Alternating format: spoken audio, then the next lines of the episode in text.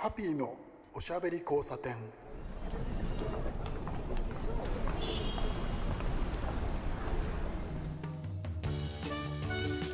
こんばんは。ハッピーこと飯塚敦です。今夜も聞いてくださってありがとうございます、えー、いくつか台風が過ぎて、えー、だんだんですね涼しくなってきましてやっと本当にですね10月のもう半ばに入るところですがやっと秋らしくなってきたなという感じがしております。皆さんあの体調とか崩してないですか？割とですね季節の変わり目っていうのは、えー、体調を崩しがちだったりするので気をつけてくださいね。かくいう私はですねあのこれは多分ですね、えー、季節とは関係ないと思うんですけどちょっとお腹を壊しましてですね、えー、何かた悪いもの食べてないしないつも通りなんだけどなちょっとお腹痛くてですね混んだりとかしてたんですけどもう大丈夫なんですけどもね先週でしたよね、えー、ちょうど1週間前ですけれど、えー、中秋の名月でした。はい、えー、秋のですね、えー、名月、満月でしたよね。綺麗だったんですけどね、あの日は東京はちょっと雲が出ていてですね、え、見づらかったです。皆さんの、えー、地域ではどうでした？翌日の方が、えー、僕なんかはね綺麗に見えたなという感じがあったんですけど秋がだんだん深まってきます、えー、深まる秋。ということでですね食欲の秋なんていう話も出ますけれど芸術の秋なんていうね話も出ましてまあ何と言うんでしょうね。いやつけというかですねおつけ感があるなと僕はよくそういう言葉をあの使ってるのをね読んで思うんですけどまあでもですねやっぱりあの本を読んだりとか映画を見たりとかっていうのはね、えー、これからの季節すごく、えー何て言うんでしょうね墓が行くというかですね楽しい季節になるんですよ。やっぱりその集中するんですよね。暑い時はどうもですねそういう何か、えー、コンテンツを消費するというところで、えー、割とシリアスなコンテンツだったりとかでそういうものちょっとちょっとなみたいなところなんですけどね秋になって随分そういうのがですね墓が進んでいる、えー、最近の僕です。皆さんはどうですか？映画とか本とか最近はどうしてらっしゃいます？読んでますか？見てますか？ハッピーのおしゃべり交差点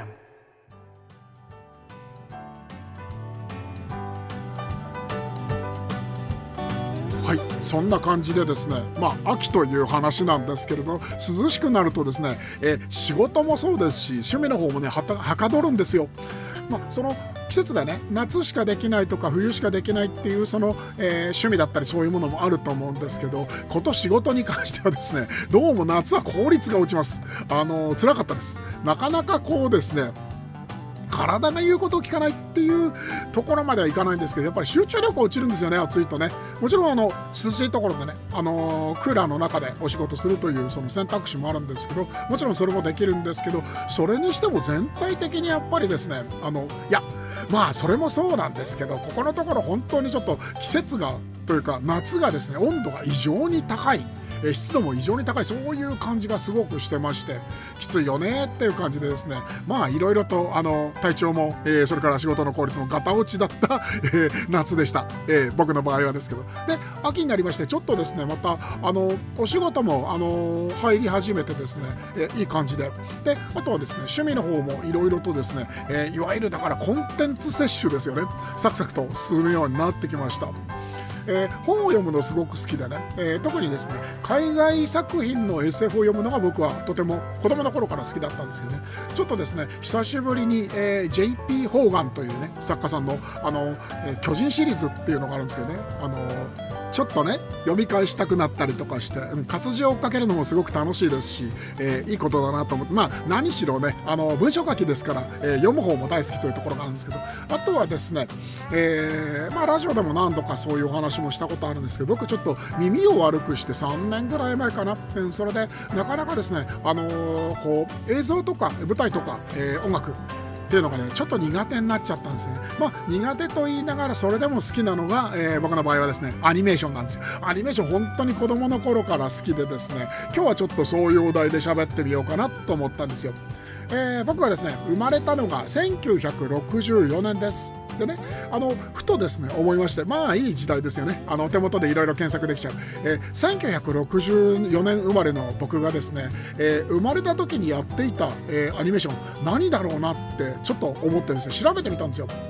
ありました、えートムとジェリー。これはですねアメリカの、えー、アニメーション。カートゥーンですよね、えー、ですから向こうから持ってきたアニメーションなんです。あとはですね少年忍者。風の藤丸。これ歌歌えるぞ。歌わないですけど。あとはねビッグ X っていうのもありましたね。これがね僕が生まれた、えー、1964年の、えー、作品ですね。65年放送されたのがねここら辺はねあの再放送もあったと思うんですけど僕も記憶にあるものが少し出てきます、えー、スーパージェッターとかですね、えー宇宙少年空なんていうのもありましたね。覚えてます覚えてます。ワンダー3これはね手塚治虫作品ですね。お化けの Q 太郎はありますね。お化けはね随分リメイクが何度か3回ぐらい34回されてるので、え、若い世代の方も知ってるかもしれません、え、ジャングル大帝始まってますね。そうか。ジャングル大帝1965年か。翌年はねおとおそ松くん。これはおそ松さんでリメイクになったりとかしてますよね、え、おそ松くん初代が1966年でその後もね何度かえー、リメイクを僕は記憶してるんですけどあとはレインボー戦隊ロビンとかね、えー、あ女の子アニメーションもある、ま、魔法使いサリー。ここら辺がですね1960年代僕が生まれたぐらいの時期、えー、のアニメーションですね。で1970年代になると明日のジョー。あるあるありますね、えー、田舎っぺ大将。覚えてる覚えてる。いろいろ結構あるね。さるとびエッちゃんルパン三世、えー、割とあとは、えー、デビルマンとか科学忍者隊ガッチャマン、えー、今の日本のアニメーションでいまだにそのリメイクが出たりとか名前が上がるような作品が1970年代の初頭に出てきてますね。で、えー、ちょっとするとですねバビル2世が、えー、出てきたりとか「えー、エースを狙え」ですね。キューティーハニー、うん、あの永井豪先生の作品は僕はどれも大好きなんですけど、えー、その翌,、えー、翌年、ね、1974年とか5年あたりになると、えー、ゲッターロボ。それからねあとはマジンガー Z が始まってるんですよ。これがね1974年だったかな、えー、ぐらいに始まっている。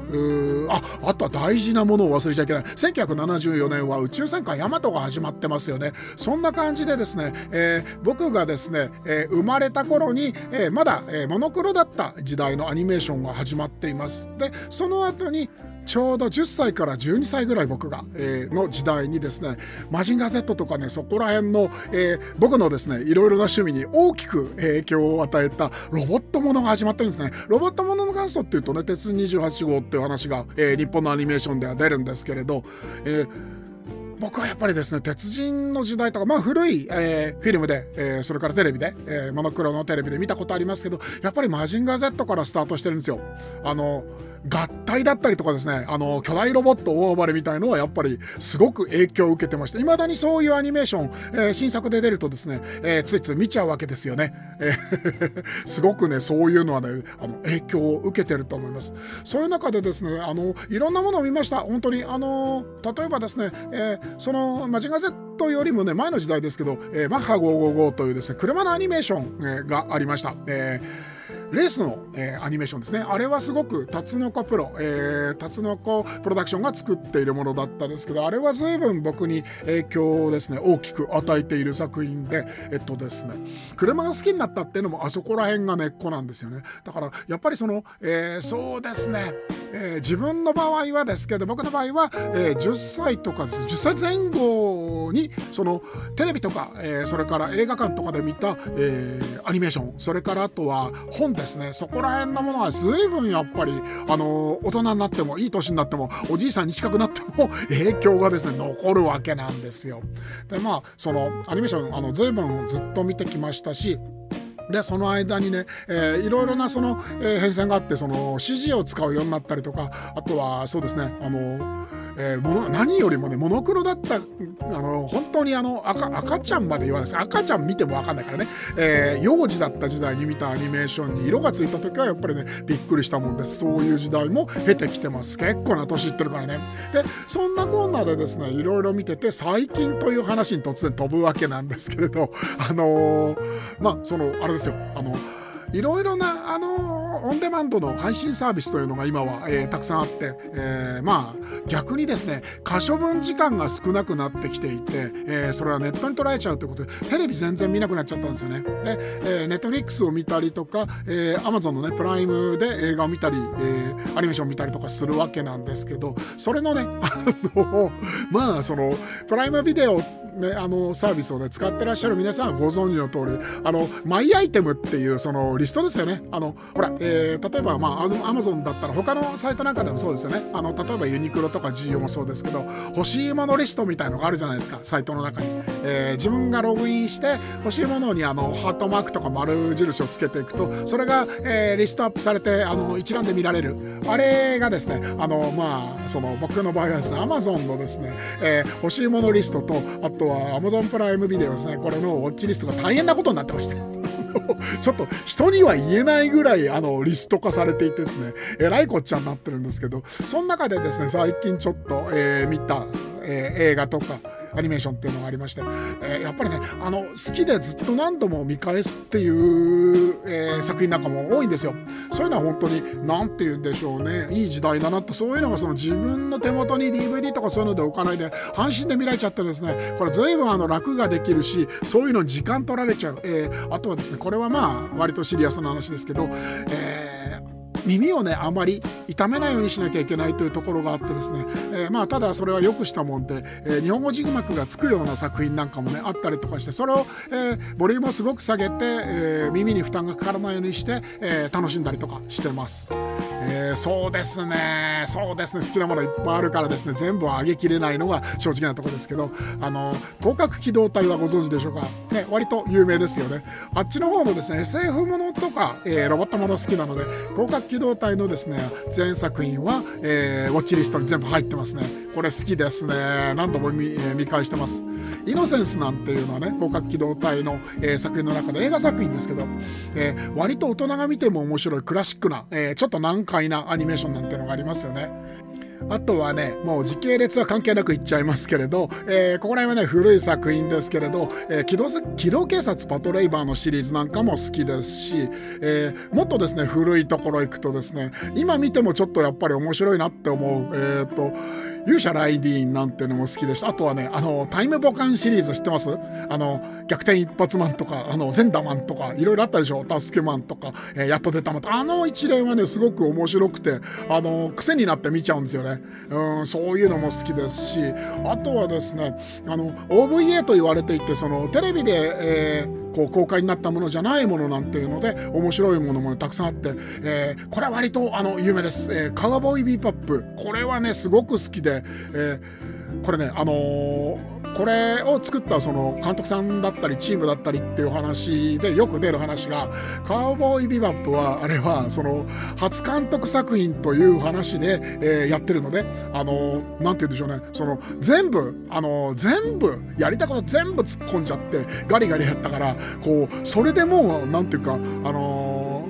空っぽになっちゃうその作った人たちがみたいなそういう話がね、あのー、いろいろ出てたりとかあその考え方面白いなっていうのが僕はありまして、えー、僕もですねあのアニメ作るとか、あのー、ね、あの小説書くとかそういう人間ではないんですけれど、えー、曲がりなりにもでもですねあのあれあと YouTuber という言葉がなかった時代に、えー、YouTube であの自分のねあの映像を、えー、いくつも何百本も、えー、投稿したりとかですねしてた人間なんでで分かるんですよ。やりたいことすっごくあるんですよ作品作ってる時。でそれをねあのやっぱり最初の作品とかそういうものって初期の作品ってもうこれでもかとね一本の中に詰め込みたくなるんですよ。だからまあまあまあ何て言うんでしょうね。まずはその、えー、映像作るというとあのカメラ回さなきゃいけないですね。素材を作らなければいけない、えー、それをですねやるわけですけどまあ長回しになるわけですよ。で長回しになった素材っていうのはどこを使うかっていうのはね結構ねあの編集の時に探すの大変なんですよね。一番大事なシーンとかをその 長回しをねしすぎて忘れたりとかするわけなんですけど それをね全部辿っていくわけです。だから例えばですけれど5分の、えー、例えば YouTube 作品を作るとして、えー、カメラ1時間ぐらい回してたりするんですよ。あのテレビの現場を知ってらっしゃる方とかテレビ撮影とかでねあのそういう現場にあの、えー、まああのゲストとかあの被写体として入った方なんかねご存知だと思いますけどあの本当に長く回すんですけどオンエアされるのって2分とか、えー、もっと言っちゃえば30秒とかそういう世界じゃないですかでもそれに2時間とか 3, 3時間とかあとは、うん、十数人のねあのスタッフさんがついたりとかして結構な大掛かりな、えー、作業なんですよね。でそういうスタッフさんに支えられてえー、素材がね、えー、作られるわけじゃないですか。あとは脚本家の方もいらっしゃるし、えー、あとはそのあれですよねあのスタッフさんの中にもいろんな人がカメラを回す人も、え音響の人もいらっしゃるし、えー、それからコーディネーターの方とかね、えー、っとあとは小物メイクいろんなまあこれは映画とかドラマの話ですけれど僕の場合はそこまではいろいろやってないんであとは一人あの重役とかそういう感じで一人でやってたんでそこまではいかないですけどそれだけだから、えー、時間や人や手間をかけて、えー、素材を作ってその素材を編集でカットしなきゃいけないんです。これがなかなかですねキツキツというかですね大変なわけでですね。あのーそうですね。あの、えー、映像作品とか、えー、YouTube もそうですね。あの小さなショートムービーでもそうなんですけれどあのー、まあ TikTok とかねあの、えー、即興的に撮ってそれをつないじゃってっていう場合はまあ、えー、除外してもいいと思うんですけど何か一つその作品らしいものとか意図を反映させるために映像を作るなんていうのはなかなかこれが、えー、大変でですね。特に一人でやってるときついんですけれど何がきついってその労力やらないやらっていうよりも編集の時の苦悩ですよね。せっかくあんなに時間をかけてせっかくわざわざあそこまでロケ行ってせっかくお願いをして一緒に撮ってもらってでそれをカットしなきゃいけない。全部見せたいじゃないですか全部。全部がいいに決まってますよ。だってだって大変だったんだもん。一生懸命撮ったんだもん。お金もかけたんだもん。時間もかけたんだ。だけど見てる人はそれは関係ないんですよね。冗長になってしまうんですよ。長く長く回していると。長く長く見せていると、えー、冗長になってしまう。それからあの見ている人が飽きちゃうわけですよね。だから上手にそのカットを選んで短く短く、えー、切り刻んでそれを、えー、くっつけてでそのくっつけ方や、えー、それからあの前後のあのこう入れ替えやいろいろなことをしてですね、えー、その編集にも意図を持たせたりとかそんな感じでその映像作品って作られるわけですよね、えー、最初のアニメーションから全部離れてきましたけど私が あのまあそういう中でですねいろいろ作ってるわけなんですけれど、えー、そんな中でですねあのプライムビデオをですね見ててたまたまなんですけど、えー、ちょっと前ですね1ヶ月半ぐらい前にあのーえっ、とですね、な、チャンネル名なんて言ったっけな、あのー、アニメーション専門のね、チャンネルが、あのー、アマゾンの、えー、プライムビデオの中にあったんですよね。それがね、キャンペーンやってて、えー、2ヶ月間かな、えー、100円で、あのー、こう、なんでしょう、あのー、全部見られるよ、使えるよってのがあったんで、あの、じゃあって言って、え、っとですね、あの、iPhone のね、あの、カレンダーに、あのー、こう、解約日をちゃんと、あの、書き込んでアラームをセットして、えー、その上で申し込んだわけですよ。ただね、これ見始めちゃうとね、これ、えー、っと、確か月額980円で、これもうちょっと続けてみたいな、みたいな。僕はあの耳が悪いので、あんまりそのいっぺんにとか、その、続けてみたいのはきついので、うん、順次見て聞きたいので、このままになっちゃいそうな予感がすごくしてるんですけれど、その中でですね、ちょっとこの話を今日しようと思った、あの、アニメーション映画があったんですよ。それがね、まあ見てても、まあ随分揺さぶられましたね気持ちとかいろいろなものをね、タイトルがですね映画大好きポンポさんという作品なんですけどこれはねいつの作品だったかな？えー、っと2021年か。割とね新しいんですよ。えー、映画です。映画館でかかったはずです。でその後あのー、まあレンタルというかねあのー、あれですね配信の方にも、え、出てるようになったんですけどこれあのね、えー、主人公は、え、メインの主人公はえっとね映画のプロデューサーの女の子なんですね。で、えー、もう一人の主人公とも言える人が、えー、そこにね新人でアシスタントでずっとついていた男の子がいて、えー、その子があの初映画、え、を撮るということで監督にそのプロデューサーから抜擢されるというそういうあのプロットなんですけどまあ面白かったね。あのとにかく良かったの。うん。あの、噂は聞いてたんですよ。これは絶対あの、映像やったことある人とか、あの、そうじゃない人でも見ると面白いよ、絶対見ろよって言ってる人が周りにすごく多くって、あの、その時にすぐに見られなかったし、あの、それに関してはね、いろいろ前評判を聞いて、映画館にも行きたいと思ったんですけど、ちょっとね、叶わなかったんですよね。で、えー、たまたま今回ちょっとチャンスがあって見たんですけどね、すごく面白かった。あんまりあの、えー、ストーリーをね、細かく言っちゃうと、今はですね、ネタバレに厳しい世の中になったんで、あまり言わないんですけど、とにかくですねあの準主人公まあほぼ主人公と言ってもいいと思うんですけどその、えー、初の、えー、映画を撮ることになった、えー、映画監督に抜抜擢された、えー、男性が男の子がいるんですけどまあその子のですねもう編集の苦しみとかです 見てるともうですねこっちも手にですね汗がじわじわこう出てくるようなきついというかですねもう分かっちゃってもうもうきついわ面白いわでちょっと変な笑いと涙が出ちゃうようなえー、感覚がありました。あのー、そう何しろその特に映画だったりとか映像作品っていうのは役者さんがいるじゃないですか。であとはスタッフさんもたくさんいます、ね、であとはお金を出してくれる人もいますよね、えー、そういう人たちのそのいろいろな思いだったり努力時間だったりそういうものを全部抱えて、えー、まあ編集編集マンですよね。でこの作品の場合は監督が編集をしてますけれどまあですねそれであのこうシーンをカットしていくわけですよ。必要なところだけ。その監督の意図を持ってカットしていくわけですよね。だからいくらその例えばあの1週間で全部撮りましたという作品があってその中のねあの15分しか使わないわけですよね、えー、女優さんが出てるカットとかを。それ切っていくわけですね。いやいや切ったからその15分ぐらいしか出てこない。そういうことなんですけど。まあなんというかその肩にね、えー、それからあと編集機材をねあのこう扱う手にねそれ汗もかきますわという話で、まあ、そういった意味で随分楽しんじゃったわけなんですけれど、まあ、そういうあのちょっとですねあの、まあ、映像とか映画作る人っていうのはみんな同じ思いをしてるんだよななんていうのをねこう思ったりするわけです、えー、お友達というかね仲良くさせていただいてる方にもね映画監督なんていう方が、えー、何人かいるんですけどあのー関西の副島さんはご存知ですか？副島ックスの名前で、えー、映画えー、映画というかね YouTuber ということでスタートして映画監督として今やってらっしゃって、えー、最新作なんだっけな着ぐるみブレードかその前が、えー、アサシンクリードとかちょっとねアクションものなんかやってらっしゃいますけど、えー、彼なんかもあのこう Facebook とかねあの Twitter とかそういうので、えー、撮影のこうなんていうか雰囲気とかそういうのを伝えてくるんですけどまあなんていうかその裏にこう、えー、隠れてるあのきつさとかね、えー、見えるわけですよ。面白いんですよね。僕なんか本当にだからこんな生意気なことをね言えるほど取っちゃいないしやっちゃいないっていうのは正直なとこなんですけどでもまあそういうものが、えー、作品の裏側にあるというのはすごく僕はね面白いし価値があるし、えー、そういう気持ちを乗っけてねあのー映画館にかかるわけですよ。作品が。すごいことだと思いますよ本当に。いやいや本当にねあのなんというか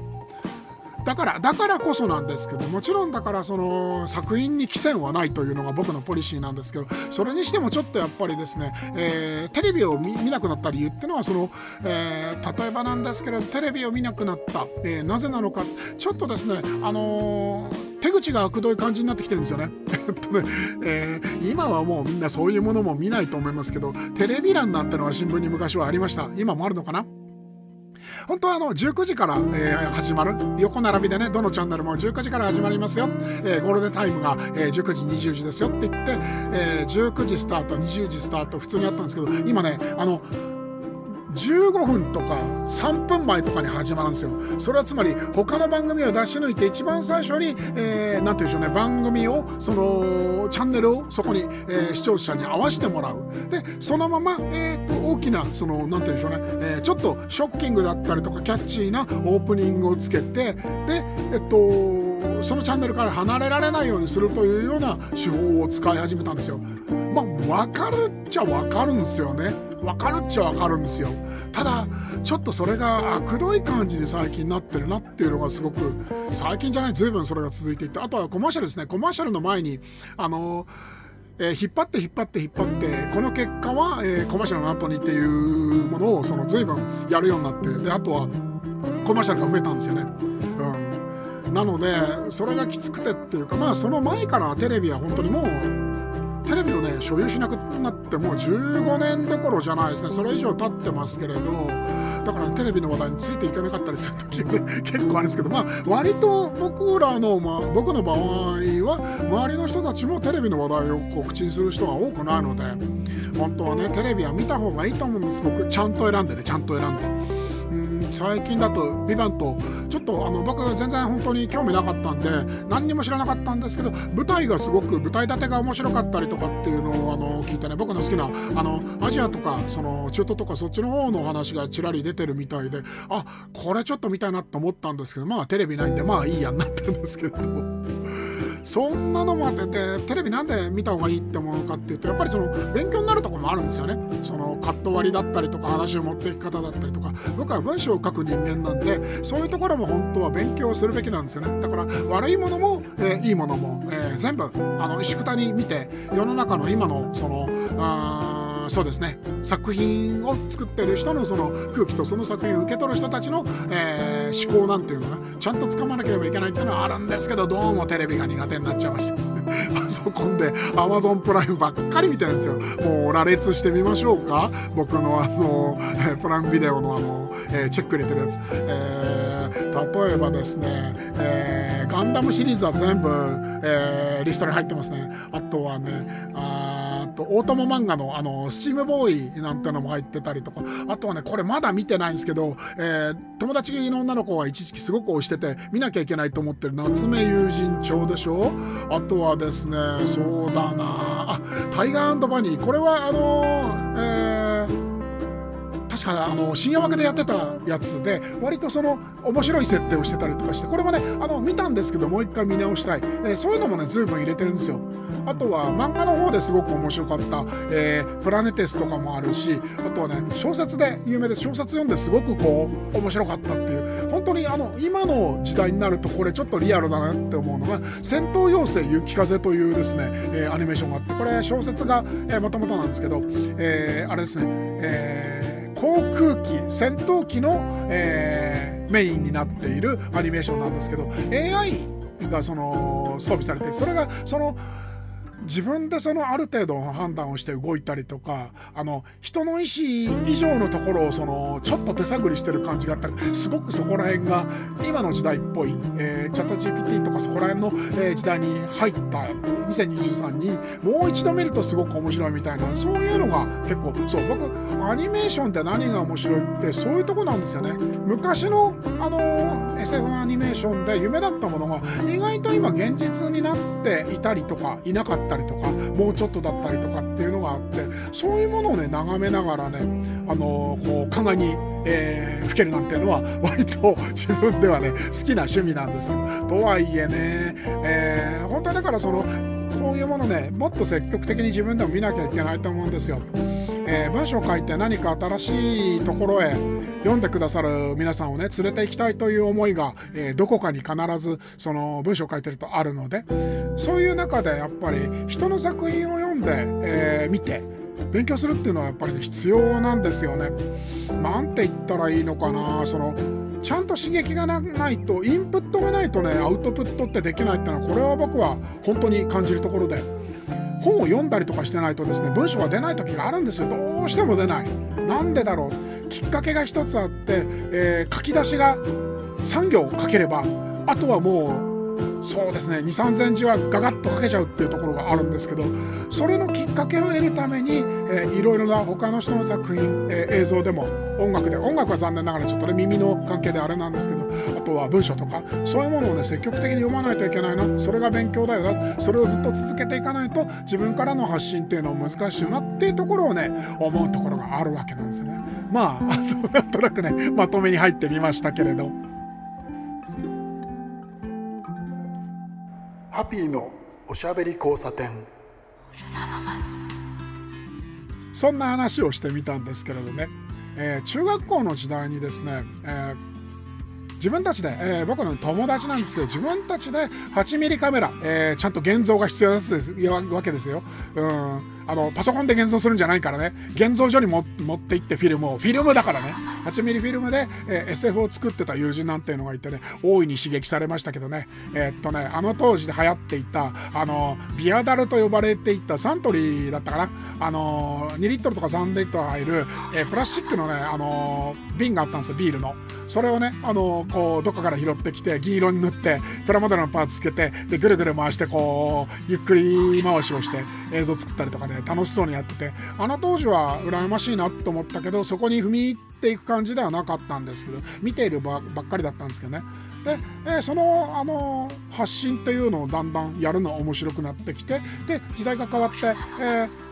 iPhone ですよね。一番最初は、うん、あので動画が撮れるようになって、えー、iPhone3GS ですけど。でその世界がこう変わったっていう感じがあってその頃に一緒につるんでた、えー、連中がですね今、えー、YouTuber という名前で呼ばれて偉くなっちゃって大金持ちになって最近遊んでくれないみたいなのもあります。割とバラバラな話になっちゃいましたけど今日はこれくらいにしておきますね。お相手はハピーこと飯塚敦でした。おやすみなさい。